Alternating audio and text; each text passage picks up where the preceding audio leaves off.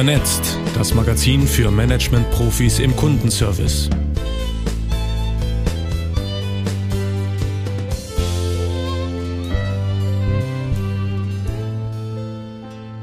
Mehr Technik zum Wohle des Menschen.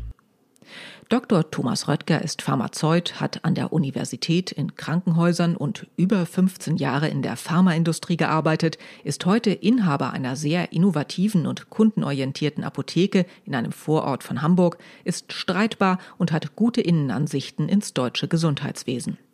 Zwischen immer neuen Corona-Verordnungen, Seminaren für Pflegepersonal und Wochenenddiensten hat sich der Apotheker eine Stunde Zeit genommen, um mit uns über den Einsatz von Technik in Medizin und Pflege zu sprechen.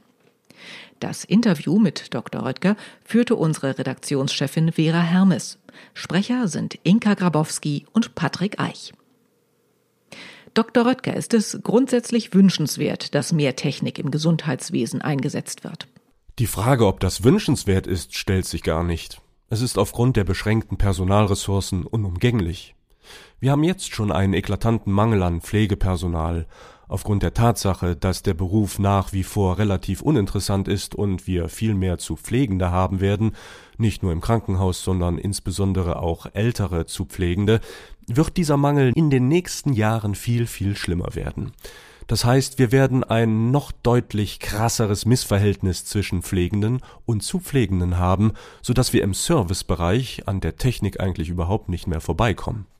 Wir sind dann ja die Generation, die vielleicht von Robotern gepflegt werden wird. Kann man das wollen? Es ist die Frage, welche Aufgaben die digitalen Helferlein übernehmen. Gerade in der Pflege sind das eher Aufgaben, die sehr einfach strukturiert sind. In einigen Einrichtungen gibt es zum Beispiel schon Transportroboter, die durch Schleifen im Boden gesteuert werden und schlicht und ergreifend das Essen herbeifahren oder die Wäsche wegfahren. Das sind Tätigkeiten, für die man kein ausgebildetes Pflegepersonal braucht.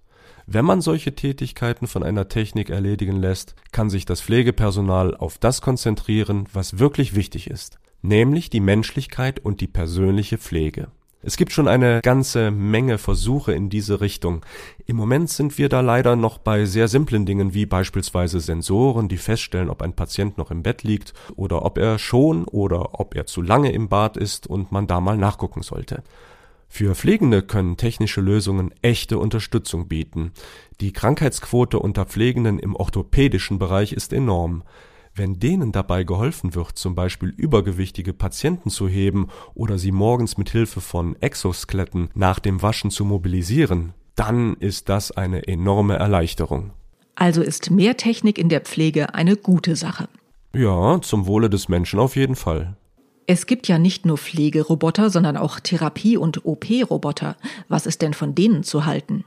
Da bewegen wir uns auf einem ganz anderen Niveau. OP-Roboter sind weniger eine Entlastung, sondern bieten die Möglichkeit, an der einen oder anderen Stelle genauer und präziser zu arbeiten, zum Beispiel in der Prothetik. Wenn es um sehr filigrane Strukturen geht, ist eine Maschine in der Lage, besser zu operieren als noch so erfahrene Operateure. Ich sehe gute Chancen, dass man zukünftig mit Robotern besser operiert und ich will da wirklich nicht den Ärztinnen und Ärzten auf die Füße treten. Diese Roboter sind kein Ersatz für Operateure, denn sie müssen gesteuert und überwacht werden, und zwar von gut ausgebildeten Menschen. Es geht hier also um eine Steigerung der Qualität der Arbeit. Der Nachteil von OP-Robotern ist, dass sie sehr, sehr teuer sind. Werden sich künftig Privatpatientinnen und Patienten von einem Roboter operieren lassen und der Rest muss mit Menschen Vorlieb nehmen?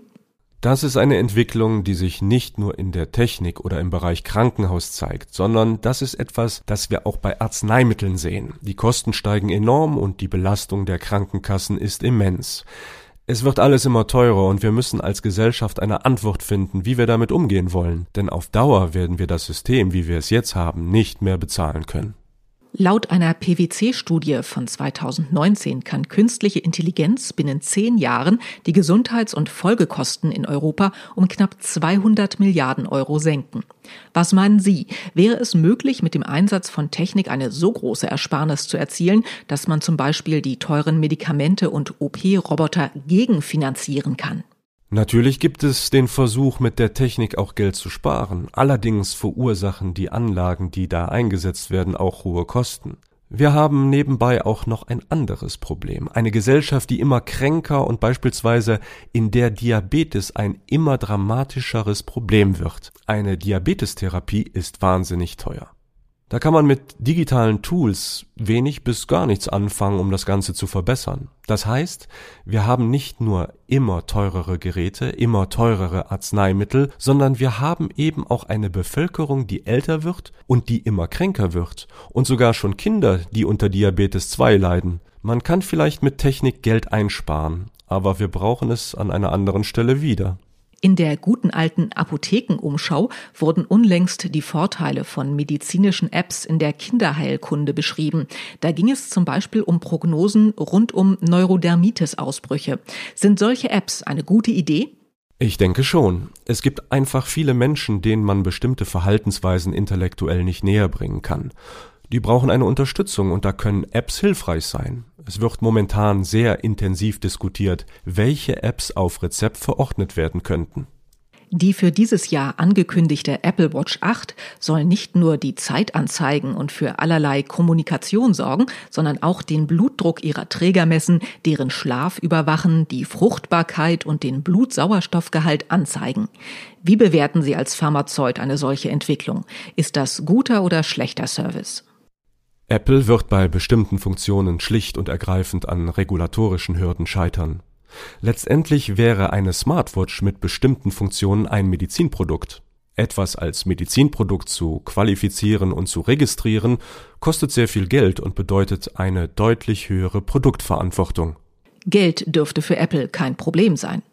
Ich kann mir momentan aber nicht vorstellen, dass so eine Uhr technisch auf dem Niveau eines Medizinproduktes liegt. Für den Convenience-Bereich halte ich das für toll. So eine Uhr kann einem Patienten, der beispielsweise einen instabilen Hochdruck hat, sicherlich einen Hinweis darauf geben, dass da gerade etwas schief läuft und er gegebenenfalls zum Arzt gehen sollte.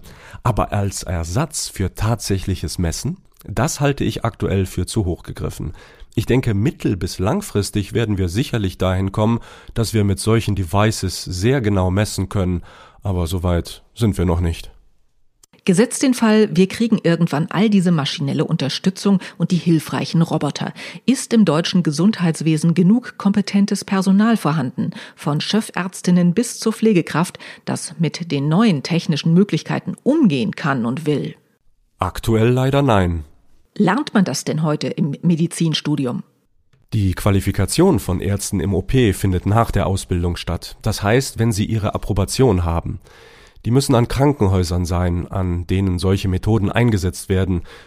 Dann lernen sie das. Oder aber sie müssen dann, wenn es neu eingeführt wird, erstmal einen relativ aufwendigen Kurs machen und ein Zertifikat haben, denn erst dann dürfen sie damit arbeiten.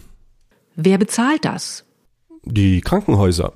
Das ist eine sinnvolle Investition, denn die Dinger sind kompliziert und man muss den Umgang mit ihnen lernen. In der Pflege sieht das ein bisschen anders aus. Da haben wir allerdings das Problem, dass eine gewisse IT-Affinität der Mitarbeiter vorhanden sein muss. Dazu habe ich ein interessantes Papier vom Bundesamt gelesen. Man guckt derzeit, wie man die Leute motiviert, mit der Technik zu arbeiten. Es gibt viele, die das nicht so richtig gerne tun. Die digitale Dokumentation läuft in weiten Teilen schon, aber es ist ein hartes Stück Arbeit, die Menschen davon zu überzeugen, von ihren Akten wegzukommen. Ich denke, es wird nochmal ein Problem sein, den Mitarbeitenden in der Pflege beizubringen, dass die digitalen Helferlein ihren Job nicht ersetzen, sondern sie im Job unterstützen. Und da sehe ich noch ein ganz anderes Problem. Welches? Wir erleben gerade, dass die aktuell alte Generation absolut nicht IT-affin ist. Es wird gerne so dargestellt, dass ältere Menschen, denen es gerade nicht gut geht, auf einen Knopf drücken und schon erscheint ein Pfleger auf einem Bildschirm. Also ich kenne genügend alte Leute, die noch nicht mal in der Lage sind, ihr Handy zu benutzen.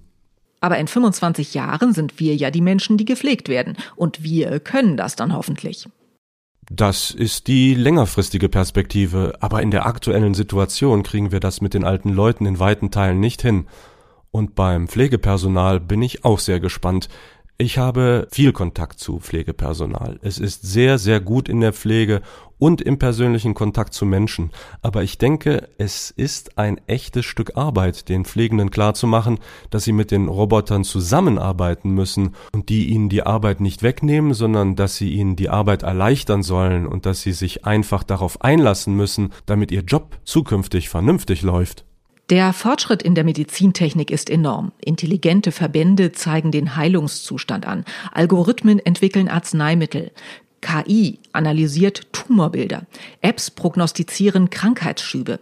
Wenn Sie einen Medizintechnikwunsch frei hätten, welcher wäre das? Ich würde mir eine Anlage wünschen, die, ohne den Patienten zu verletzen, deutlich mehr Parameter aufnehmen und deutlich mehr Diagnostik betreiben kann. Das heißt, man schiebt den Menschen einmal in irgendeine Röhre und die Maschine ist in der Lage, diverse Körperzustände zu messen und damit innerhalb von sehr, sehr kurzer Zeit Diagnostik zu betreiben. Ist das sehr theoretisch oder gibt es eine reale Chance, dass es eine solche Technik irgendwann geben wird? Das ist noch relativ theoretisch, aber es gibt Versuche, so etwas zu machen. Wir werden irgendwann dahin kommen.